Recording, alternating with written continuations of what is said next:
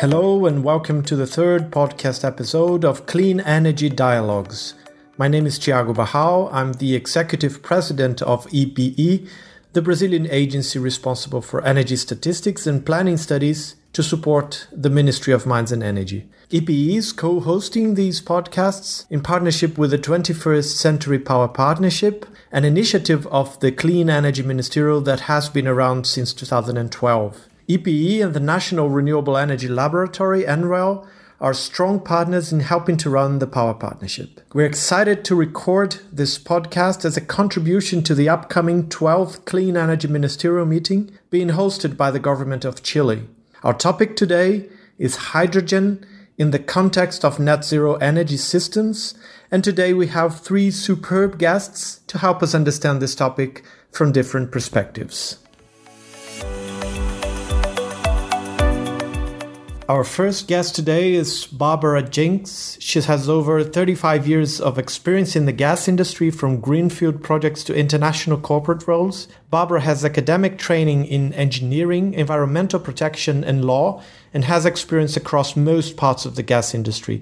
She's currently at the intergovernmental organization IRENA, the International Renewable Energy Agency, where she looks after the topic of greening the gas sector, focusing on biomethane and hydrogen. Barbara is based in Bonn, Germany. Our second guest is Cedric Philibert. Cedric is an energy and climate change analyst with focus on renewables for industry and transport, electrification, and hydrogen. He has an amazing experience, having worked at the IEA, the International Energy Agency, for almost 20 years. Cedric is based in Paris.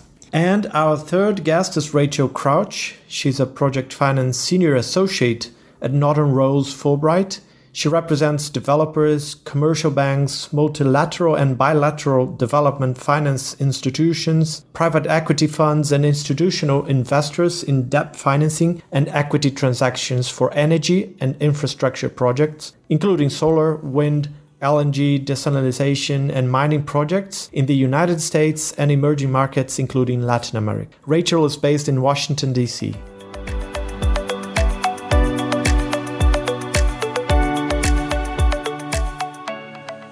Well, thank you for accepting our invitation. And to kick off our conversation, I have a first question for you, Barbara. Hydrogen use has a long history in the petrochemical industry and transport sectors, but it's a relatively minor contributor to the energy uh, picture globally. What has changed recently to explain the new buzz around hydrogen and how this fuel or energy carrier can accelerate the energy transition in your perspective?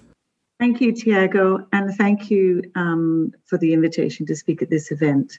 I think so. Your question is in two parts. The first part is uh, what is the role um, of hydrogen? IRENA has uh, issued recently, last month, an outlook to 2050, and hydrogen plays a significant role. Hydrogen plays a role of about 12% of end use energy and and that really is where there's no alternative.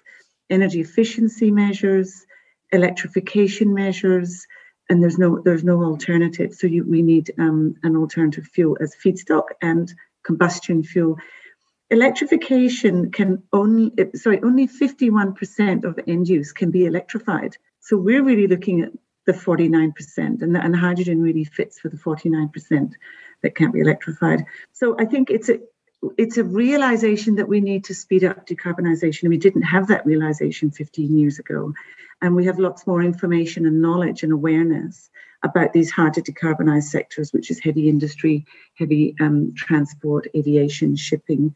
Um, up, up to now, we didn't really need to look for an alternative. We had natural gas, it was cheap it was seen as clean, it was very abundant, and all our processes were established the supply chains, the production, the end use, the facilities.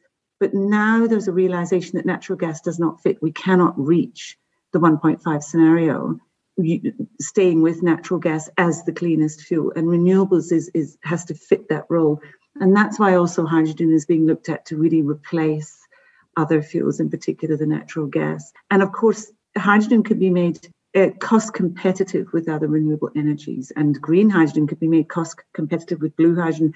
So suddenly that opens up a whole new market, and of, of, of course, there, we on the planet we have abundant renewable energy. If we can capture that and through electrolysis make green hydrogen and transport it or use it where it's needed, then that's again that's a new formula for global trade. So and and we see my final point is we see also the end users are realizing this and there's a lot of R&D going into being able to use hydrogen in glass making, green steel, looking for new methods with it. We don't need coal and fossil fuels, and transportation as being big developments in innovation. So I think that answers your question that um, we didn't think we needed it before, but now we do, and now we're seeing all these opportunities. And it it's not a hype. I think it's a huge potential, and it is a buzz. So um, that's and, and IRENA, of course, we're doing our best to promote it as much as we can. Thanks. Well, thank you, Barbara. It's very interesting to hear from you about the growing confidence in, in the role of hydrogen as an enabler of decarbonization across sectors, particularly where end users cannot be electrified. Now, Cedric, I'd like to hear from you now. Given the many applications that hydrogen has, and thinking in terms of a development and deployment roadmap, what are the uses that countries and businesses could explore in the shorter term? Or, in other words, where do they start first and grow into with maturity? Well, I wonder if the uh, hydrogen today has a lot of applications. It has a few. It has refining and it has making chemicals, basically ammonia and methanol, and a few other niches in electronics, glass making, and others. And to me, of course, the first thing should be to decarbonize hydrogen in its current uses because it makes little sense to create from nowhere new uses if we still use hydrogen as a dirty gas where uh, production of one kilogram of hydrogen entails the uh, emissions of 10 kilogram of uh, co2 if it's made from natural gas and 20 if it's made from from coal as in in china mostly. And then the next big use is again not as a fuel but as an industrial gas and it will be to decarbonize steelmaking. Steelmaking is a big challenge. Today is 7% of the global emissions. Tomorrow as we decarbonize the power sector it will be 15% or more of the uh, residual emissions by 2035 or 2040 and we need to decarbonize this and hydrogen is the only almost mature technology to doing that. Uh, we can think of electrowinning in the future using electrons directly to uh, reduce the iron ores that the big role that hydrogen can play is to reduce the, uh, the iron ores, uh, turn the ores into metallic iron, and then it can be uh, in electric arc furnaces and uh, so transformed into steel. And, and, that's certainly the big thing. And it will take some time to move from the so called oxygen routes with the uh, basic oxygen furnace uh, and the blast furnaces to a, a, different route, which is called the electric road route, uh, which uh, already exists, uh, which is made from natural gas to uh, reduce the iron ores. But in this, hydrogen can fully substitute to to to the syngas extracted from the uh, natural gas, and then to the electric arc furnaces that could be moved by uh, green electrons as well. And so we could almost fully decarbonize the steel making. And certainly this is a, the major the major thing to do. Uh, I must say I'm much more skeptical on many other potential uses. Uh, in transport, I see some niches. Basically, the two big niches, there are more than niches, are aviation and maritime, because you cannot electrify them. Uh, you can electrify the, the short sea ship the short sea ferries, but then you have to have a fuel. And my take on this is that it will be green ammonia made from green hydrogen that will be used in the existing diesel engine of the big ships, the uh, uh container ships, the uh, bulk carriers, etc. Um, in aviation, probably we will manufacture synthetic kerosene with carbon from the biomass and green hydrogen. Brazil, for example, could be a good country for doing that because of its biomass uh, opportunities and uh, its uh, green electricity. But we have to be very careful when we talk about green electricity because what matters if you, if you add electrolyzers on the grid, it's not so much the uh, average content of the average kilowatt hour. It's a marginal carbon content of the marginal kilowatt hour. If you run electrolyzers, but because of that, you have to factor in more gas turbines, not to mention coal, you will have more emissions than the gray hydrogen we are using today. And, and so there is probably a window for the blue hydrogen made from gas with carbon capture and storage before we have decarbonized all the rest um, with electricity and decarbonize the electric sector first. So we we're sure to have green electricity to make our hydrogen. Now, Rachel, I also have a first question for you. Considering your background from a business perspective, what do you see as the main challenges companies are facing today when considering investments in the hydrogen production and use? And which strategies are companies using to get into this market? Um, I would say I see two main challenges here. First, uh, cost and, and pricing, and second, finding a suitable offtake structure. So first, when it comes to price, uh, developers of hydrogen projects are naturally going to need to look at the price of, of what they're producing in comparison to the alternatives. So of course, the, the natural first comparison is um, of green hydrogen versus blue hydrogen versus the traditional gray hydrogen made with, with fossil fuels and with no carbon capture and, and to some extent, government incentives uh, like tax credits in the U.S. And, and, other support mechanisms in other countries can can fill some of this gap. Uh, as well as obviously a price or a tax on carbon can help to fill this gap. Um, perhaps the, the trickier exercise, going a little bit to, to some of uh, Cedric's points earlier, um, is to look at, at the alternatives um, when we compare price in the new markets that we're thinking about for, for green fuels. So mobility, whether it's for heavy heavy road transport or or shipping or aviation, um, power generation, heating, industrial applications, and so on.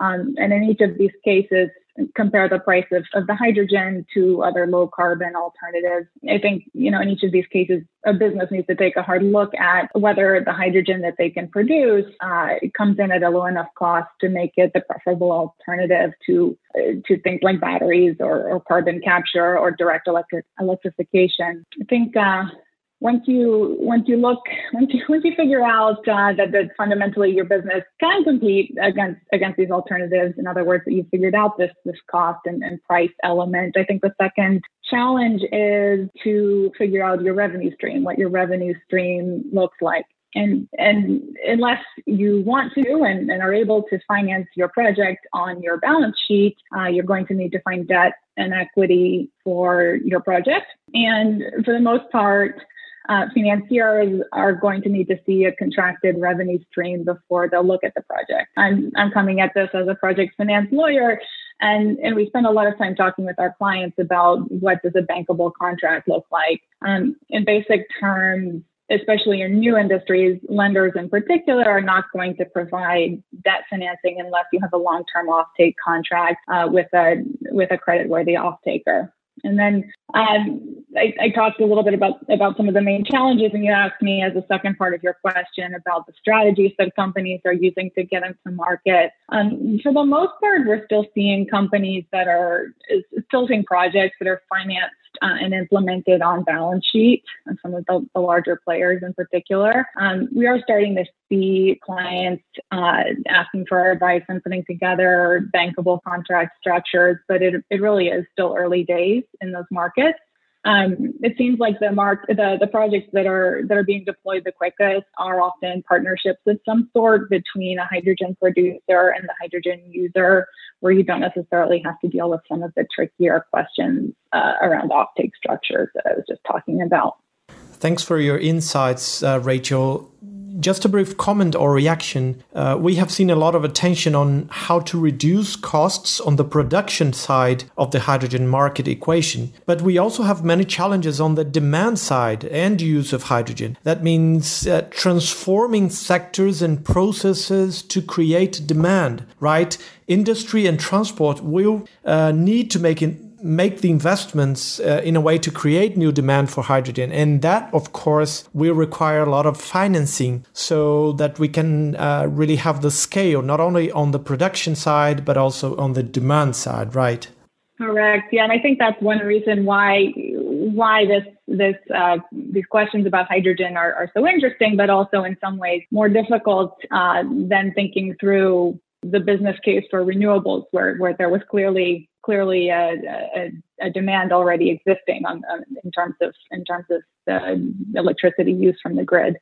Now, coming back to you, Barbara, which countries, in your perspective, are leading the deployment of hydrogen use? And if you can mention some good examples of deployment, that would be very interesting to hear from you. And a second part of this question, if you can comment about countries that are in process of planning to take action in hydrogen and have a strong likelihood of success due to their uh, natural endowments, for example.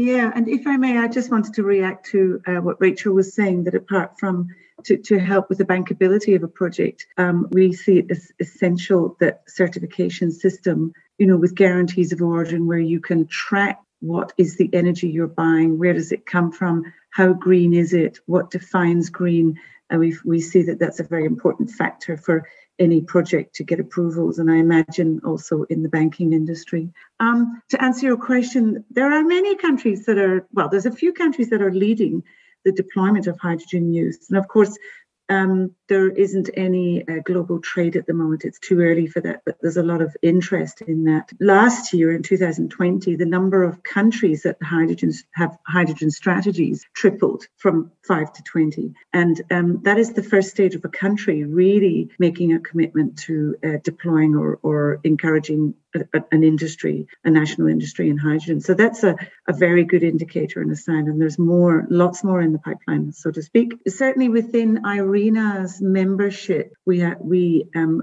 over half of our membership, and we have 163 members, over half of our members have signed up for a platform that we have to to facilitate public-private dialogue, and it's called the Collaborative Framework on Green Hydrogen. And we have about 17 members. So that's another clear signal of how many countries are uh, interested. But the leaders, I would have to say, are really in a, a, few areas. In, in the EU is leading. Of course, the EU has one of the biggest demands, has one of the biggest problems to solve with its emissions. But within the EU, Denmark is very proactive um, con- with looking to convert wind to hydrogen. In um, Holland as well, um, looking at offshore. Both of these are really looking at offshore wind. Holland has actually been testing the reuse of a gas pipeline and has been operating a pipeline since 2018 with 100% hydrogen with no problems. And also, we see a lot of activity with Spain and Portugal, where the cheapest solar and wind is, mostly solar down there, and of course, and in Europe. And of course, they're looking at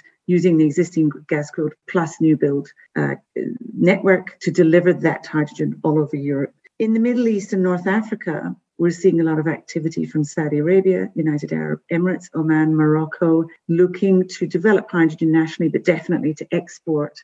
And all eyes are on Europe for export. If you look at a map, like all roads lead to, lead to Rome or Europe. And, and further afield, Australia is very active in developing solar and wind to green hydrogen and green ammonia. And Chile and Brazil are looking at developing projects. And, the, and the, all of the, the governments in all of these countries I've mentioned are very supportive and active, and we see that in our negotiations. I would have to say that in terms of spending money and doing things on the ground, Germany has to be the world leader. It, it actually has the largest ambitions in Europe for a hydrogen economy because of course again it needs it it really needs it It has a lot of um, hard to decarbonize sectors it has a very high population and it has a very high uh, amount of industry with large consumption of fossil fuels at the moment.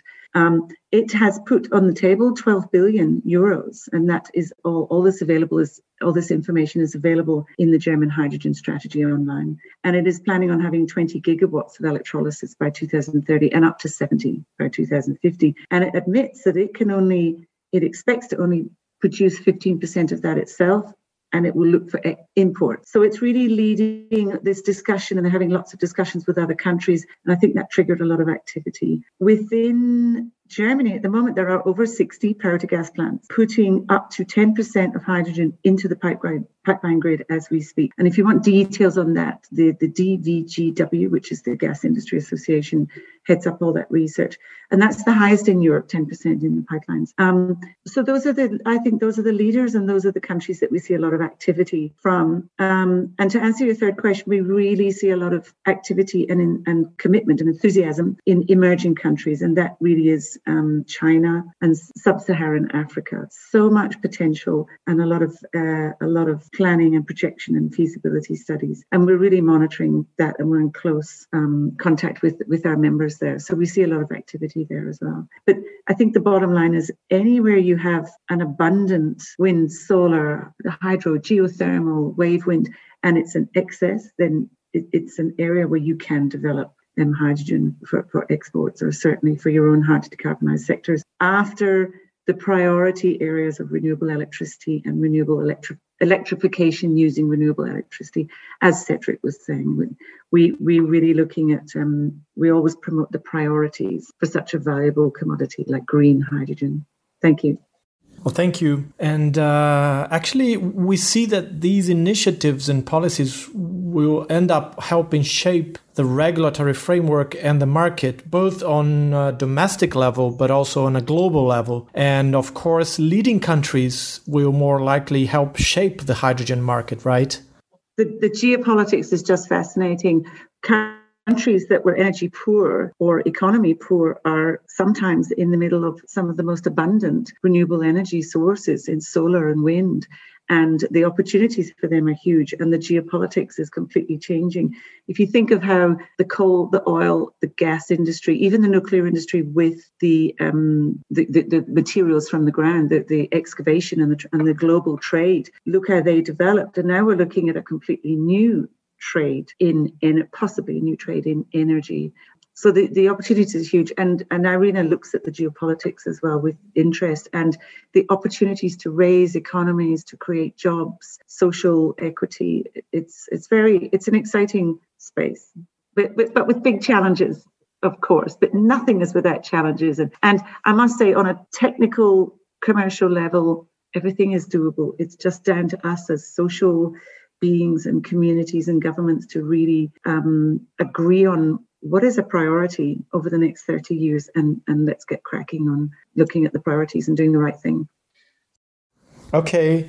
Um, now, Cedric, hydrogen has been mentioned as an option to clean up hard to decarbonize sectors of the economy. But as you mentioned before, we also need to be clear about the barriers. And I'd like to ask you for more examples of potential applications for hydrogen to effectively help decarbonize. Of course, there are technological issues, but I mean market challenges. For example, how can we encourage industries such as cement or steel to reduce their emissions when they operate on you know thin profit margins and any who introduce more costly practices may be priced out of the market i think there are basically five how to decarbonize sectors three we already mentioned steel steel making aviation shipping the others are cement and basically the big problem with cement there are two problems with cement one is energy the other is process emissions and hydrogen is not the solution for the process emissions of cement. And the last sector is the power sector itself. When uh, it's run mostly on viable renewables such as solar and wind, we have to uh, ensure electricity security with um, some backup during the uh, what is called the dark doldrums, the, the famous week or two weeks without uh, with low solar and low winds. And for this, we'll probably need for long um, some power plants in which we can put natural gas in the first place. But then ultimately, we will put hydrogen if we can store hydrogen uh, near the plants or relatively near the plants. Uh, so it depends if we have saline deposits or not. And if we don't, we probably turn to ammonia because it's much easier to store ammonia in big steel tanks uh, cost effectively. That's, for example, what Japan wants to do, importing uh, ammonia from Middle East and Australia and uh, storing it locally and burning it uh, even as mid-merit or even base load plants uh, because it believes that the cost of renewables will be too high uh, in Japan, which may or may not be true, depends on the de- development of uh, offshore uh, floating wind power.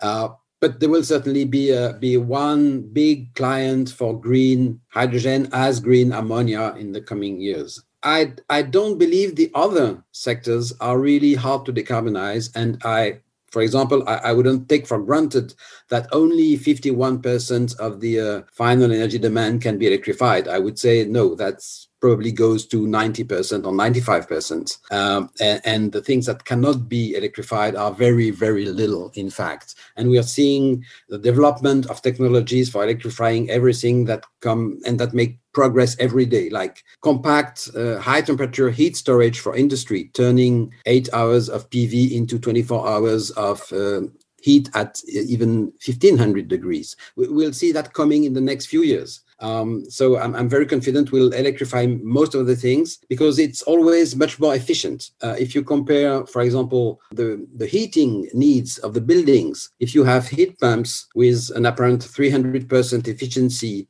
and the hydrogen chains that delivers that transform electricity into heat with a, a global 50, 55% efficiency, there is a gap of one to six and so there is no way we could privilege hydrogen over electric heat pumps for heating buildings, for example, not to mention the safety aspect. So I think it will be concentrated in a few domains indeed. And uh, with respect to uh, chemical feedstock and for, again, aviation fuels and uh, shipping fuels, I do believe they will be produced in areas with excellent resources uh, where they will be uh, really competitive and will be transported as such as finished or semi-finished products and not transported as hydrogen because it's very expensive to transport hydrogen over long distances. Uh, whether it's pipelining or even worse on shipping and or trucks it's a disaster. So it, they will be transported as ammonia as methanol as naphtha as e-kerosene and, and nothing else. And the, the real trade of hydrogen will take the form of hydrogen rich fuels and feedstocks and that's i think is important to capture. Now b- back to your second question how do we incentivize this? I think we have to start with procurement for uh, industries. We have to have like the uh, buy clean california act that says that requested all the uh, public offices to uh, buy materials that have a relatively low level of um, uh, carbon and other related pollutants in, in their production. I, I, also believe that the uh, the brand names, the brand companies, they are willing to pay for that. Uh, it makes no sense to buy an electric car if all the steel is just gray steel. And at some time they will say, oh, my electric car on top of that is using only green steel and green cobalt and green lithium, etc. So we'll have to solve all these issues relating to all the minerals that will come into our um, uh, manufactured objects and, and this will be the driving uh, force. It already is uh, when Maersk, the uh, largest um, container ship company, says we, are going to go to 2000 uh, to, to, net zero emissions by 2050. And, and when you ask them, but who will pay? They say our clients.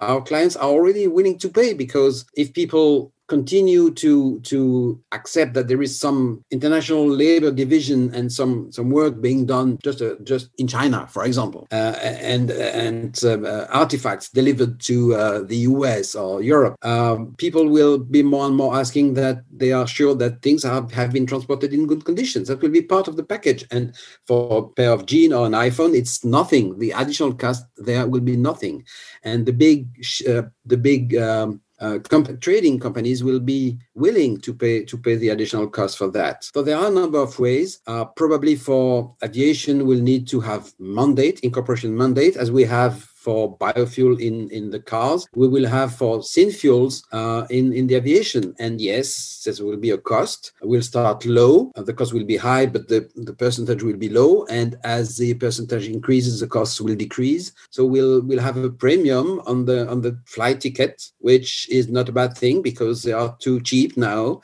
and they develop too fast. And there is no way we can um, uh, catch up with that growth. Uh, it, it's absurd. So we have to promote energy energy efficiency. We have to decarbonize the fuel, and we have to make the uh, travel pay. Uh, the travelers have to pay the real costs at the uh, the polluter pays principle of the uh, on which the OECD was based since uh, based its environmental policy since '74. And yes, there will be an increase in the cost of the um, air travel. So what?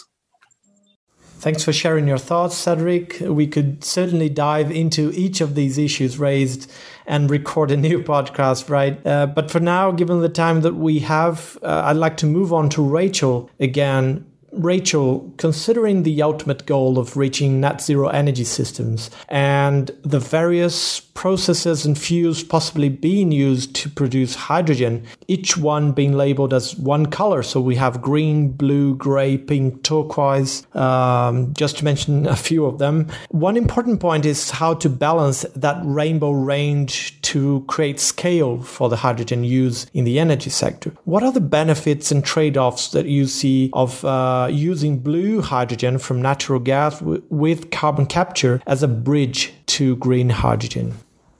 Yeah.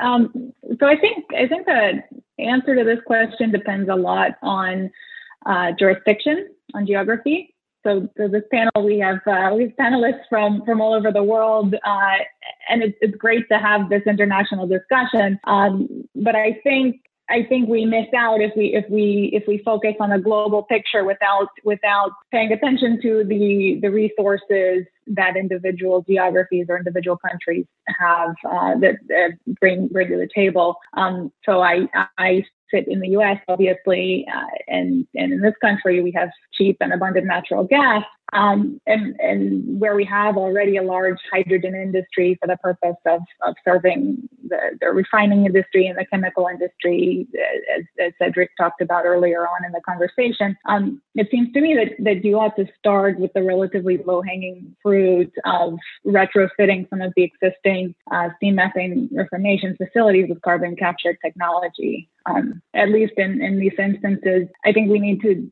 to take a look at, at what makes the most sense economically and, and start from what we have and, and see how we can decarbonize it the quickest. Obviously, um, the equation, like I said, is going to vary by geography because different regions have, have different distributions of, of energy resources. Um, and and to uh, to Barbara's point earlier, you know, certain countries, especially let's for example Chile, where where this uh, where this ministerial is going to be hosted next, is is has you know amazing abundant uh, renewables resources and and and where that is the case obviously green hydrogen um, is the way to go right um, so you know i think in going back to, to jurisdictions uh, like my own that that, that have um, that have good natural gas resources, I think you know you are going to see that that fossil fuel based production is able to scale up more quickly um, using existing technology. That said, I think that it's worth noting that not all blue hydrogen is created equal. Um, so so, you know, you were joking about the rainbow of, of, of colors. Um, but, you know, I think uh, there, blue hydrogen comes in, comes in different shapes and sizes, even within, within that one color, right? So um, I'm, I'm not an engineer, but, but my understanding is you can have, for instance, autothermal uh, reforming that you pair with CCS, which which you're able to car- capture more carbon than than if you use the traditional uh, steam methane reformation plus CCS, for instance. So in my view, what you're really after is low carbon intensity hydrogen. Um, so if you want to judge projects, you want to judge projects by their net overall emissions, not necessarily by, by what color they are. Uh, so I worry a little bit that bifurcating the world into blue versus green uh, can do more harm than, than good in the end. I think I think um, Barbara had a good point earlier when she mentioned certificates of origin. I, I think it's important to focus on the uh, the carbon intensity of the hydrogen, not necessarily sort of the color, whether it's whether it's yellow or blue or green or turquoise. Um, in any event, though, I think if we are if we're going to push forward on on both blue hydrogen and, and the green hydrogen front, we do need to be very careful uh, to make sure our blue hydrogen projects are doing what they say they're doing. That is capturing the carbon and and and sequestering it um, and, and and sequestering it permanently, essentially essentially. Um, speaking from from my vantage point here in, in the US, um, here our biggest policy driver for, for deployment of, of decarbonization is, is via the tax code. And um, we basically we, we, we provide tax credits for the projects that we want to incentivize, and we do have one for carbon capture. And, and one of the important elements, from my view, in the regulations around that tax credit is um, is whether the carbon is sequestered and, and stays that way. And if it's if it leaks out, then you risk having your, your tax credit recaptured by the government. So, so I think those details are very important to think through. Uh, it's easy to talk about uh, blue hydrogen, but it's important to think through, you know, whether whether it is actually as uh, as clean as as it is as it is, as it is said to be. Um, and then I guess the final point here that I would make is, you know, there's obviously a lot of talk about the question of whether hydrogen is really the, a lifeline for oil and gas companies, uh, and therefore we should whether we should push for, for green hydrogen to the exclusion of other colors. Um, from where I stand, you know, if, if oil and gas companies are joining the energy transition by producing clean hydrogen, that's great news. Um, and again, it's really just a question of getting the policy and the incentives right to ensure that this emerging hydrogen economy is in fact a clean hydrogen economy. Well, thanks for that. Actually, this topic about the colors of hydrogen can be uh, pretty controversial, right? Uh, particularly because of the geopolitics and the economics. And I, I have heard also, you, you know, just forget about the colors. What matters is the carbon content. Just put a price on carbon, and but then you need to track the carbon content of the hydrogen, and that is also a challenge, right? Well, for now, we're coming to the end of this episode. But before that, I'd like to ask each of you to share one positive thing about your country or the region you're based in that can make us optimistic about the clean energy transition. Rachel, can you start, please? Sure. So my answer is, is pretty basic, but um, I'm excited by just how mainstream the concept of the energy transition has become in the U.S. Um, the decarbonized energy is really no longer considered alternative energy, at least by most people. Um, and I was just talking a moment ago about the uh, incumbent oil and gas companies. Um, with a few exceptions, I think nobody wants to be left out of this party. Uh, there are a lot of profits to be made, a lot of jobs to be created in the energy transition. And I really think that the tide has, has turned in the US in mainstream politics and in industry and um, in recognition of that fact. Now, Cedric? Yeah, I'd like to pinpoint two things, if I may. One is that the uh, sales of electric vehicles has really started to to touch the people, not only the administrations or you know the. So it's uh, it's I don't know. It's uh, maybe about something like ten percent in the last last year. It's really starting. And the second thing is the uh, launch at last of the uh, real uh, offshore wind industry in France. We have huge amounts of wind and of coastal, and we are very, very late compared to our uh, European neighbors. Um, we have an industry that is well capable of making the floating offshore a success, and we are now launching the first large uh, floating uh, offshore wind projects, and I think that's a good sign at last. Finally, Barbara, one positive thing that you would like to share with us well, I've got three things. I'll start national. I live in Germany, and as I said before, Germany really is a leader with the technology and the um, commitment and the enthusiasm and the money to develop um, cleaner solutions for its energy. Uh, regional, I'm in Europe, and I and I agree with Cedric. There's exciting projects in France and other countries, but I think the most enthusiastic the thing I see is the collaboration. And as Rachel said, that it's become mainstream on the street to talk about energy transition and, and the collaboration between the European countries and its neighbors. And then, of course, because in IRENA we represent 163 countries. Um, so, on a global level, we see a lot of positive enthusiasm, as I mentioned before, and we will continue to increase dialogue uh, facilitate more commitment and see a faster development and faster commitment by the governments to increase renewable energy. So I think it's a very positive story. Well, it was uh, great to, to have your positive prospects Barbara, Cedric, and Rachel, thank you so much for your time, for being available, for sharing your perspectives. It was a privilege talking to you today. Also, I'd like to thank the audience and invite you to check the 21st Century Power Partnership website at 21 stcenturypower.org to find more about the work we do to move the world towards a clean energy future. Bye bye. Thank you. Thank you. Thank you. Thank you. Thank you.